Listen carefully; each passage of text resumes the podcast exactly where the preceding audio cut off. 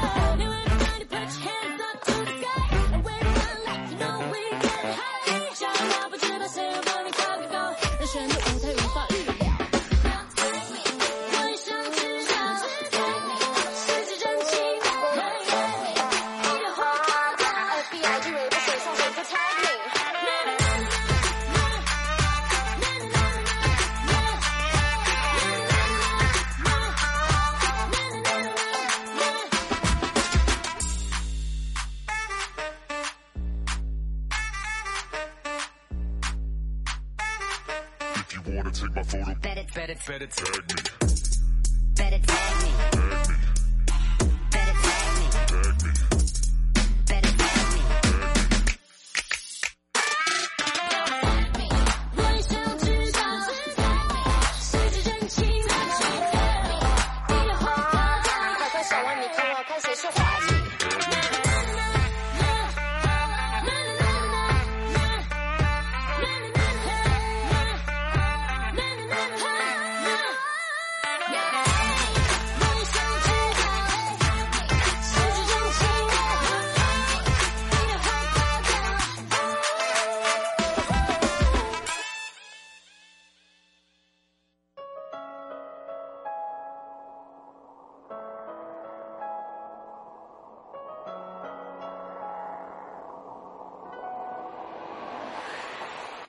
今天的故事都是我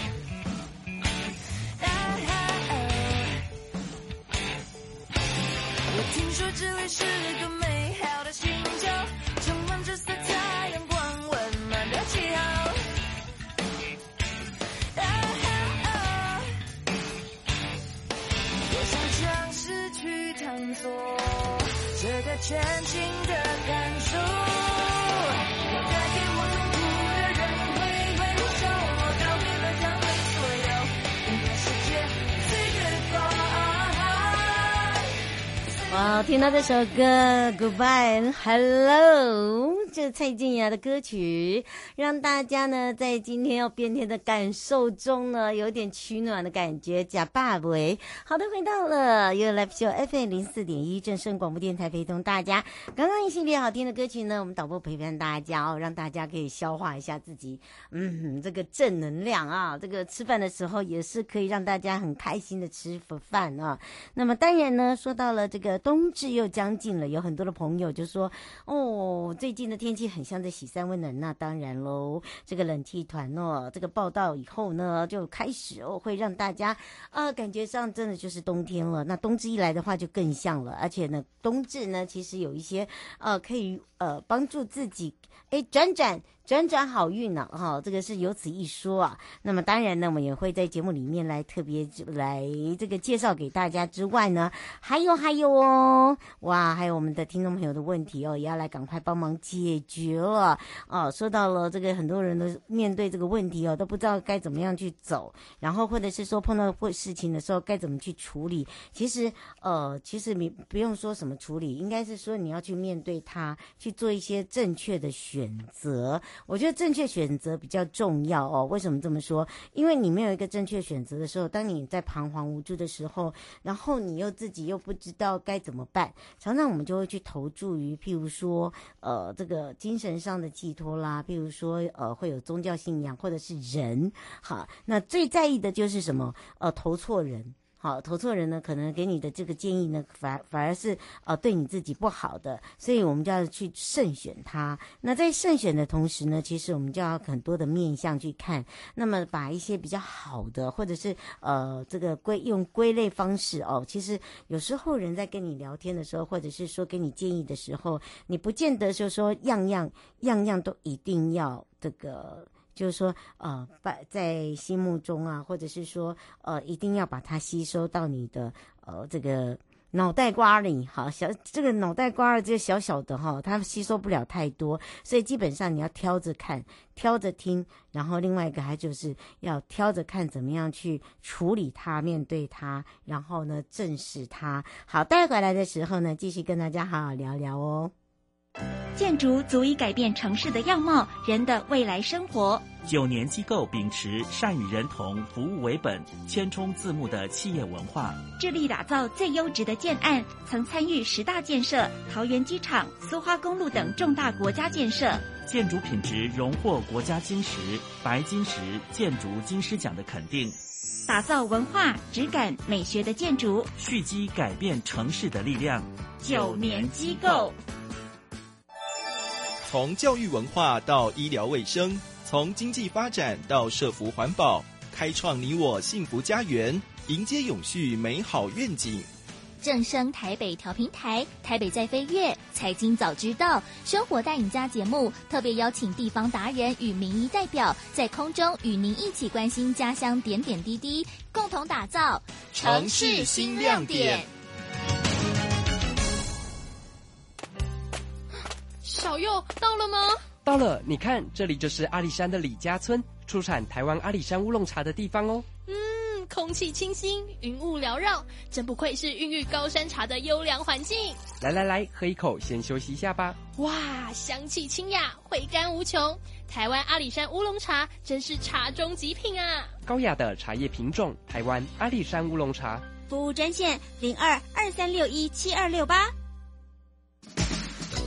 正声 FM 一零四点一，生活保健样样第一。再次回到了 Your Life Show FM 零四点一正声广播电台，陪同大家。好的，当然呢，在这两三年来哦，这个疫情的这个影响，让我们的生活作息还有很多的方面都已经改变了。那么，不是只有人改变，生活习惯改变，当然呢，你相处的模式也会有所改变。那么，后疫情时代来临了，很多人都为了健康呢，做了新课题哦。呃，不管在工作上面，在职场上面，甚至呢，在健康上面都有所不一样的想法跟看法。那么在后疫情时代，如何去防这个新冠？其实呢，很多人已经开始很在意这个健康问题。那么当然，在今天的健康卡还有悠悠诊疗室里面呢，也有一些听众朋友哦，都会有一些留言，就说有没有什么样的一个建议？在你们临床里面常常看到临床期刊，其实我们不是看得很懂，看得懂标题，看不懂内容。其实呃，慢慢来。哦，这个我们常常在讲到这个所谓的医学期刊，它本来就是一个很冷，然后呢，它是一个非常专门的期刊，啊、呃，专业的期刊，它可能针对某一种在做研究，所以呢，呃，你所看到的可能就是比较深一点的，除非说你今天是读本科系，但是你可以有。在这里哦，倒是可以利用节目里面用白话文的方式来跟大家聊一聊。譬如说，呃，怎么样去维护自己的健康，变成是每个人的一个新课题。那么我们要了解，就是说，啊，健康到底对我们有多重要？国内外的很多专家哦，你会发现哦，在这个期刊里面也会提醒说，守护自己的健康关键就是你要怎么样去提升自己的免疫力。哦，这个免疫力真的很重要，如何去平衡这个免疫？那营养师呢，最近也占了很重要的角色哦，就是说。怎么吃才健康？有没有发现？对，没错，健康呢，从生活有四个习惯要开始着手哦，从内到外要怎么样去照顾好自己，你才有照顾好你的家人。那么怎么样去做到呢？跟病毒病毒来共存，我觉得这很重要。你不要认为说病毒它会永远会不会存在，那是不可能的。人一生下来，我们本来就有带有这个所谓的病种病毒，那只是说它是显性还是隐性。那另外一个就是说你有没有这个抗体？好，人如果没有病毒的话，基本上呢，他就会生病。病啊，那怎么样去顾好自己的健康人生，预防一些疾病呢？其实，呃，这都是我们平常在生活中呢必须要做的功课。他们讲置业，我觉得太太严肃了，功课吧。没有，你都要善待自己的身体嘛，身体是你的。其实这件事情呢，其实在我们后疫情时代是很重要的啊。然而，很多人呢在维持这个健康的时候呢，并非是呃几句话就可以带过了。所以呢，今天也要跟大家聊到的，就是说你。自己要有一个规律的生活方式，那个 tempo 哦，脚步跟拍节奏拍好，然后怎么样去释放你自己平常的压力？这四个好习惯要开始，然后再来就是均衡营养。那加入了这些呢，呃，除了平常你自己吃的营养补充品之外，那么当然包含了就像是很多人现在会呃保健食品也会呃去呃这个注意到哦，譬如说维生素 D 啦，哦益生菌啦、灵芝等等啊，多糖体呀、其实内到外哦，怎么样去打造一个好的免疫力哦？怎么样去捍卫自己的健康，呃，其实呃，简单讲就是避免一些呃这个变异株，好变异的病毒入侵你的身体。所以呢，我们要怎么样去跟它共存？共存就很重要。譬如说，你要有规律的动运动，好走路也是一种运动，甩手也是一种运动，充满充分的睡眠也是一种运动，好，也是一种对抗外来的这个侵入者最好的一个稳定。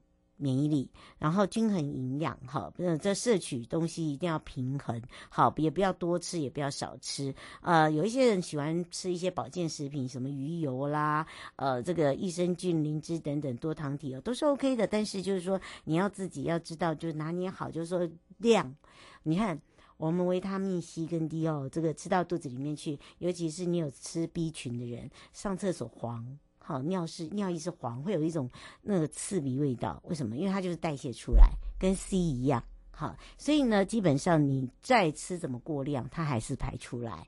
啊，有些人会说，呃，我吃了很多的钙。好，然后什么都就很多的钙，钙到最后呢变肾结石什么，因为就是看你的量，还有再来一个是体质，有些人体质它就是很容易会结石，所以当你在使用这些保保健食品的时候，真的就是要特别的去注意，要特别小心，不要去过量。好，那当然就均衡营养很重要，就是说多吃一些原型的植物，尤其是当季的食材，或者是摄取优质的蛋白质。好，因为它可以调节你的免疫力。那摄取保健食品。譬如说，第一新鱼油啊、益生菌等等，那当然还是一样，一定要遵由处方签，好，告知医师或者是药剂师，好，你现在的一个这个身体状况来去调节你身体。那当然，很多人都说可以吃一些菇类，哈，灵芝类，那不是适合每一种体质，哈，有一些是过敏体质哦，可以可以天天吃，有时候是呃。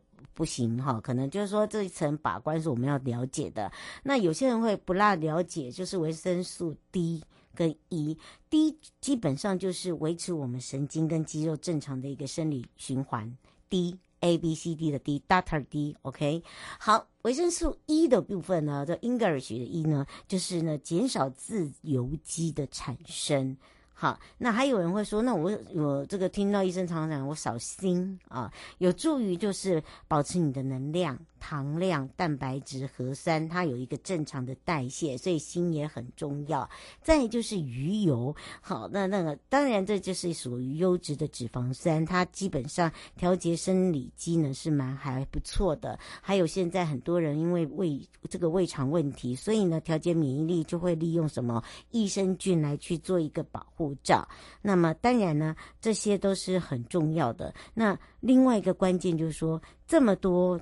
这么多，好，那当然呢，呃，你也不能说，呃，这个，嗯，过量啊，或者是说，哎，我觉得我吃过量还 OK 呀，哈，那是你说的算，并不是别人，好不好？好，所以很多事情不是说，嗯，这个看到别人吃几克，我就要跟着吃几克，并不是，而是你要去问问，好，去问问一下，就是说，哎，是不是？呃，这个刚刚呢，瑶所说的哦，是适合我的，这就要问你的家医科医师。但是我会觉得说，很多的东西是要慢慢、慢慢、慢慢、慢慢循序渐进的哦，这个去吃它，而不是一次哦就吃量很大。那另外，就蔬菜这种纤维质本来就可以帮助肠胃的蠕动，不喜欢吃这个青菜的哦，或者是菇类的，真的就是要尝试让自己能够多吃一点。好，那第一个帮助肠胃蠕动，再来就让你的皮肤。不变好，那其实有很多人都会说，真的假的？当然是真的，这这个这有什么好好开玩笑的哈？那另外一个就是说，很多人就说啊，那这些呃蔬菜类，譬如说啊，其实我们常会看到哦，那些蔬菜类啊，如果你真的在摄取的时候，你会觉得，哎，怎么跟他们你所想象的不大一样？譬如说好了，我们常会看到的香菇、羊菇、杏鲍菇、金针菇，哎，雪白菇，这个就 OK 吧？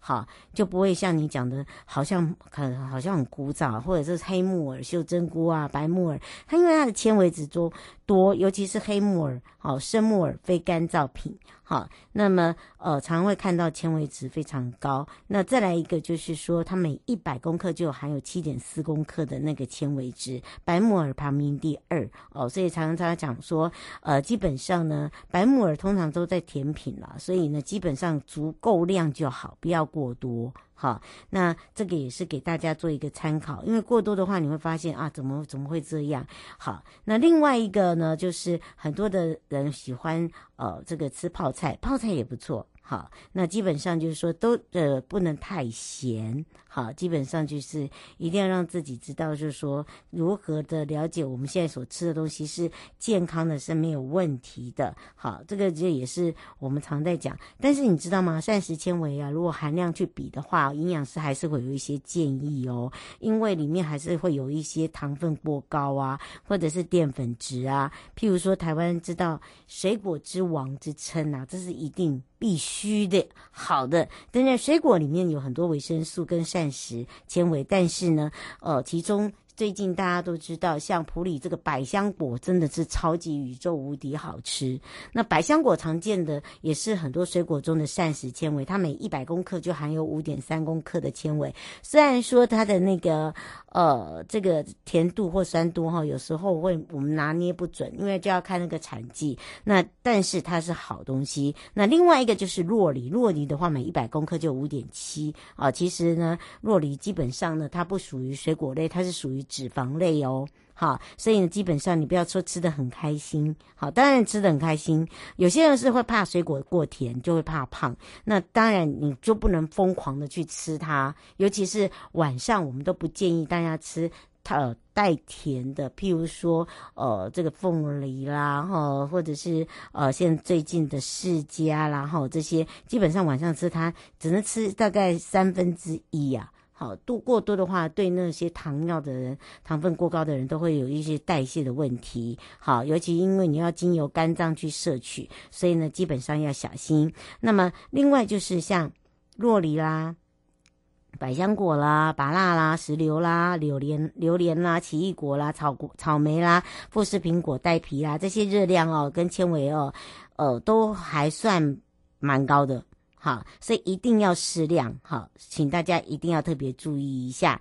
呃，另外还有一些呢，譬如说，有些人说，那你那个蔬菜类淀粉，譬如说南瓜、玉米，好。这个呢，基本上呢，只要是芋头、地瓜、南瓜、莲藕、山药、玉米、生栗子、马铃薯这些热量、纤维质跟蛋白质，它的含量呢，像生栗子的话，除了膳食纤纤维高，每一百公克就有十点四，那么蛋白质跟热量也高，每一百公克就含有三点三，呃，蛋白质有一百零七卡。所以提醒大家，任何食物我都觉得是均衡，但是要注意，就是你那个分量不要偏食，才不会头好壮壮，然后到最后还要在那边减肥哦。那真的就是，嗯，哦，这个这个就会变 My God，大家会说啊，不是听你的啊，怎么就突然变变胖胖？不是叫你吃多。好，就是要保持一个很均衡的，因为你没有保持均衡的话，基本上呢，你吃出来的东西呢就很难呃消耗，然后再来一个呃，就在这个免疫上面又变得说没有办法可以。平衡它，好，变成说你你多了这个又缺了这个，好，所以任何一项都不能缺，才有办法增加你的抵抗力哦。好，当然呢，有刚刚这个这个我们的 PTT 就有讲到了，哎，瑶不是有讲到吗？这个冬至来的话，有一些这个小 paper 啊，其实这个小 paper 也是给大家参考的哈。呃，他请大家哦，这个只能拿来做参考。好，但由此一说啊，这都是一般的很多的。嗯，节目里面或者是说有一些呃，就是精通一些易经啊，他们就会常常在讲，就是说，诶，冬天呢的黑夜是比白天还，白天会比较短，黑夜比较长。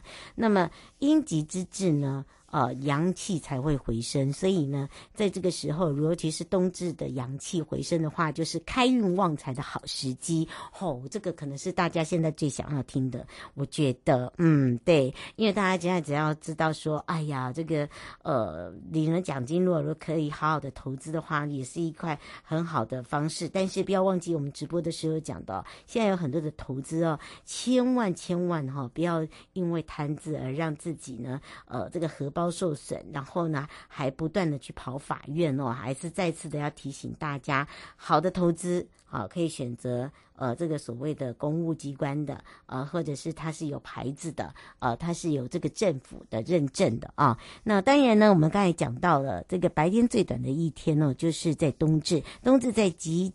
呃阴极之后呢，才有办法阳气回升。所以呢，一个节气的循环的开始，就是开始要旺旺旺旺旺翻倍了。那就有很多的命理专家就开始在分析，你会看到现在的这个网络上就开始在讲了哦，冬至要做什么？哦，冬至要干嘛？其实整合起来很简单。譬如说冬至旺财，他们就说你可以种一些绿色植物啊，好让自己呢，呃，哎，这个建议正南正东方啊，哦、用那种宽叶的啊，啊、呃，这样子第一个呢可以生水，水起好运啊、尤其是冬至后的阳气回升，对于呃，在这个来年想要多一点收获的人呢，冬至之后呢，在这个阳光充足之下哦，呃，大家可以在办公室的正南正东哦，多放一点绿色的大叶植物哦，比如说呃。发财呀，发财树啊，文竹啊，富贵竹啊，以木生火，助旺阳气，哈，提升自己的正财，正财这是属于正财的部分。那么再来床头可以转到正南、正东，可是现在的人哈，没有在那边转头，转头你干脆自己转吧，哈，自己睡的这个方向哦，自己转。我常常在讲说，你转床还不如自己这个转。你看有的小 baby 这睡睡姿哈很可爱，是。二这个三百六十度在转，好，所以呢有此一说。好，那另外一个呢，就是说条件允许之下哦，就是呃，有在这两个月份呢，你在这个正南正正东方的卧室或者是床头可以转这两个方向，就有一些不一样的呃这个效果啊，也是还不错的啦。那出差或出游的话，在正南或正东的话很重要，因为建议可以呢，呃，在这两个地方的公园啊或景点多走走，呃，外出办公的时候也可以多走走。无形呢，你就会更增加增强自己个人的那个财运，好达到那个嗡嗡来了哈，旺旺来转运的一个作用。再来就是北方放水，东北至金，好可以呃这个让自己哦这个这可能最近呢身体不是很好的话，可以转个气。那么农历十一、十二月代表的就是子跟丑这两个方向，分别呢就是家中的正北跟东北方。农历的十一月份十二气就是在北，多有不利。那么很多人就会说，哎，你可以摆这个五行的水有关于的事物，比如说水养的东西，富贵竹啊，化解啊，呃，或者是进入十二月份的二黑星到这个东北位哦，呃，对身体比较不好，可以放这个五行啊。金的东西哦，来化解。那么在大门可以挂挂着什么什么旺运旺财哦，譬如说大入户的这个正南正东方，你挂一个旺哈、哦，中国结啊，这个喜气啊，呃，就很容易去达成啊，都都是有此一说。好，这个也是呃，让这个听众朋友可以安心。好，至少你听到的答案里面呢，可能你比较容易做到啊。如果说呢，想要更深入的话，其实呃这几天都一定要有很多的，譬如说呃易经专家啦、星座专家啦啊，或者是一般的呃这些呃看风水的啊，就会写了一些呃有助于哦、这个。冬至后啊，阳气回升啊，可以做一些什么样的一个动作啊，帮助自己补气？我觉得这个就是呃，让自己有一个这个新概念。然后呢，呃，听不听在于自己。然后第二个呢，做不做也在于自己。好，不要去勉强自己没有办法办到的事情哦。回来的时候，今天又是我们的航港领航员。今天要带大家去哪里？带我们要来去找找我们的科长喽。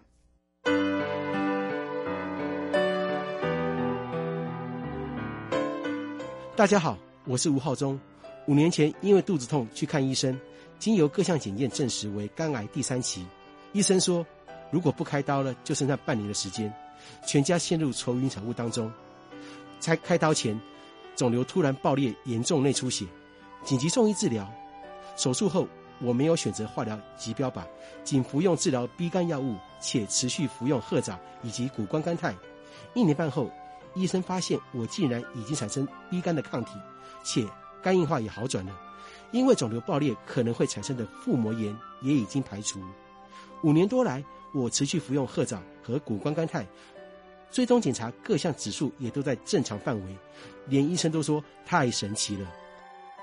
我找回了健康，珍爱家人，心中充满感谢。根据卫福部最新统计。台湾去年平均每十分十秒就有一人死于癌症。活力萝莉特与台大医学院建教合作，研发出谷胱甘肽前驱酵母及褐藻糖胶，具有调整生理机能、排便顺畅、帮助入睡等功效。每盒定价三千八百元，正声听有优惠价只要两千两百元。咨询专线零二二三一四九一二一二三一四九一二一。建筑足以改变城市的样貌，人的未来生活。九年机构秉持善与人同、服务为本、千冲字幕的企业文化，致力打造最优质的建案，曾参与十大建设、桃园机场、苏花公路等重大国家建设。建筑品质荣获国家金石、白金石建筑金狮奖的肯定。打造文化、质感、美学的建筑，蓄积改变城市的力量。九年机构。大胆！朕要你们泡一杯好茶，你们泡这什么东西啊？啊，陛下，您别怪他们了。来，试试臣妾精心挑选的福寿梨山茶。嗯，香气清雅，余韵浑厚，就像贵妃善解人意一样，深得我心呐、啊。这茶好，朕重重有赏。谢陛下。福寿礼山茶，茶中极品。订购专线零二二三六一七二六八二三六一七二六八。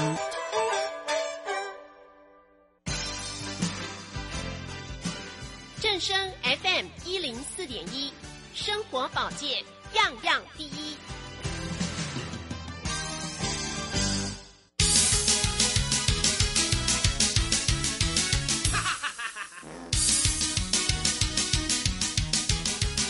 周休二日去哪里？找观光推销员就对了。我是观光小天使瑶瑶，让我们一起悠悠玩乐趣。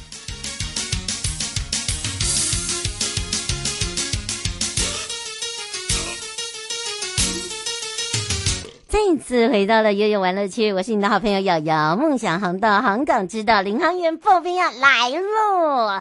噔噔噔噔，你是我们的灯谜吗？好的，今天的领航员相信大家很熟悉啦，是大家的好朋友，交通部航港局吕学凤科长了。每次在这个时候呢，我们的铮铮铮铮，我们这些哦，这个航迷呢都非常的关注哦，关注到每天都很细项的在听我们在介绍哪里哦，一定要必走、必看、必拍。而且我觉得我们大家哦都有收到回馈，真的要谢谢我们的听众朋友。好，让全省各地的好朋友、内地的朋友收音机跟我们。网络上的朋友呢，一起来共同分享。我们也开放零二三七二九二零啊，赶快呢来让交通部航港局的李学凤科长，学凤科长跟大家来打个招呼，哈喽，哈喽，各位听众朋友，大家午安。哎呀，你你知道吗？那个最近我们两个已经被盯住了。大家都都已经开始就发现说，哎、今今天学凤跟瑶瑶要带大家去哪里？好，然后呢，然后呢，如果讲错的话，还会被纠正哦。哦，这我说，哎、那个不用害怕，我们通常呢，我们这个快嘴的人讲错是很正常的，对吧？哈。这个科长，不过倒是呢，今天呢要来一场哦不一样的，因为今天要来带大家啊、呃、看到的是完全自动化建制的彭佳屿灯塔，而且很荣幸的要让我们航港局的也是航安组灯塔管理及补给科的吕学呃学凤科长呢来告诉大家，你知道吗？彭佳屿灯塔到底在哪里？哦，大家知道吗？哈、这个猜一下，猜一下啊。然后呢，这个听到这个名称，好像是不是感觉上很远呐？啊，一点都不远。哎，错。哎，你如果说它不远，也蛮远的啊。你说它很远，也不是太远。好，它到底位置在哪里？所以今天呢，我们要来介绍的，也就是我们的彭佳屿灯塔了，对不对？对，好的。今天要跟大家介绍的彭佳屿灯塔，它其实就是位在。呃，基隆东北方外海的一个彭佳屿的岛上，嗯，那彭佳屿其实它就是跟彭佳屿、花瓶屿、棉花屿还有基隆屿这四个岛屿并称为台湾的北方四岛。嗯。那彭佳屿它其实是一个算是地理位置很重要，因为它就是位在呃日本到它如果开船要到基隆的话，它几乎是一个必经的点，所以其实它就是。驻航的功能很重要，因为彭佳屿岛它本身是一个火山岛，所以它其实周边就是会有一些很很多那种那个叫什么礁石，嗯，就是船只如果没有注意到的话，就很容易就会、嗯、对就会撞到就会搁浅，所以就是在日本时期，日本统治的时期，就是规划在彭佳屿那边设设置一个彭佳屿灯塔，这样来确保日本到基隆航行的船只的安全，这是它。会设灯塔的一个由来，嗯，而且呢，你知道吗？它现在已经是在我们的基隆是百年的彭家屿灯塔，而且也升格为国定古迹哦。好，所以呢，基本上呢，哦，吴先生说是是是不是到现在还没有办法呃上去拍照，或者是上去呃做这个巡礼，没办法，对不对？对，因为彭佳屿它比较特别，就是说它现在岛上其实是完全没有一般的住户。嗯，它岛上其实就只有三个单位的人员是轮流上去驻守的，一个就是我们的彭佳屿灯塔的人员，嗯，另外还有一个就是在上面有一个彭佳屿气象站，嗯，另外就是还有海巡，其实它岛上就只有这三个公务机关的人员会轮流上去岛上驻守，那所以其实它也没有固定的交通船只去往来，所以其实目前这个彭佳屿灯塔是没有对外开放参观的。嗯，是哦，所以呢，呃，不好意思，但是呢，呃，基本上你看看刚刚这个科长有讲，它可是呃，这个属于日本内地跟台湾金融航线最重要的灯塔，所以基本上呢，它整个设计的外观就非常的呃，有点日式又有点洋式。它的主外观就给大家远远看就感觉上就好像一个一座城堡在那边。我不知道你有没有看过移动式的城堡？日本，对啊，就是那个卡通那种感觉哦。我们是不是来请教一下科长？好的，就是刚刚讲过，因为彭佳屿灯塔它是日本人设计建造的，所以其实它的外观跟呃一般我们看过的那种东，嗯、就是西式的那种灯塔会有一点不一样。那彭佳屿灯塔它底座是一个八角形的基座，嗯，然后转到上面就是我们平常说的塔身的上面的时候，就又变成圆形，这个其实也是它一个蛮重要的特征的。然后再来就是彭佳屿灯塔，因为它就是位在那个孤岛上嘛，嗯，然后当初为了要让呃工作人员方便去进行维修跟每年要做油漆的工作，所以它在它的塔身上面有。有各有十二圈的一个铁环，这还蛮明显的。这个几乎可以说是它外观上最主要的特征，也是目前大概只有这一座灯塔是在塔身上面有一圈一圈的铁环，这个是它最特别的地方。而且我觉得那个远拍，还有就是当这个太阳西下或者是日升的时候，呃，虽然没有办法近拍，但是那个远拍，尤其是他们拿大画在拍，那个那个真的很美，你知道吗？照上去就好像一个人就独自在那边等着你，望着你来看我吧。对对对对对，而且就是刚刚讲过，因为彭佳屿灯塔它其实岛上是没有人的，嗯，然后它是一个火山岛，所以它其实其他地方都是有，大概都是有绿色的草地。嗯，那其实所以其实如果有机会可以到岛上去的话，其实不见得要到灯塔园区里面，你其实在周边、呃、岛上，对对，对，岛上远远的，你就可以看到那边有一座白色的灯塔，然后你去拍照，其实那个真的就是蛮特别、蛮漂亮的，因为其实不会有其他的建筑物去挡住它，它就是很明显的绿色的草地、白色的灯塔，然后再加上蓝天，其实是很美丽的。嗯，嗯哦，白先生想要请教一个问题哦，呃，他说，呃，既然没有办法上这个灯塔，还有驻守人员，那灯塔它它它是属于像其他灯塔是有园区里面，呃，应有尽有，就是小而美，什么都有，是可以盥洗这些的吗？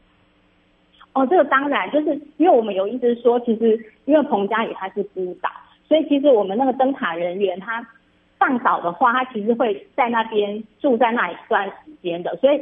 就是灯塔，它一样有一个灯塔园区，所以里面一样会有呃员工的背景是、办公室，然后还有比较特别的是说，因为彭佳屿就是没有水也没有电，所以我们员工呃就是那个灯塔园区里面会有设很多的那个呃储水的设施，就是如果下雨的话，就会那个储水设施就会流到，嗯，对，就是要把水流下来，就是把雨水。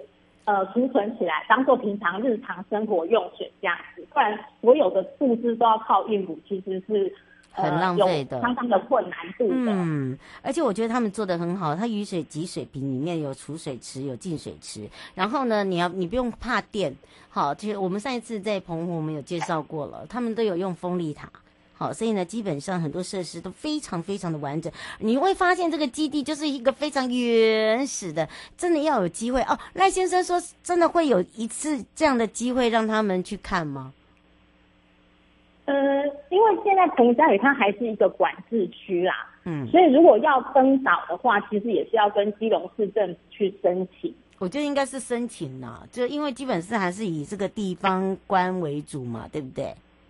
对，嗯，所以就是如果就是如果呃，因为我们也有看过有一些是，比方说是因为它是一个特别的火山岛，然后有一些生态保育团体也会申请登岛去做一些调查研究之类的。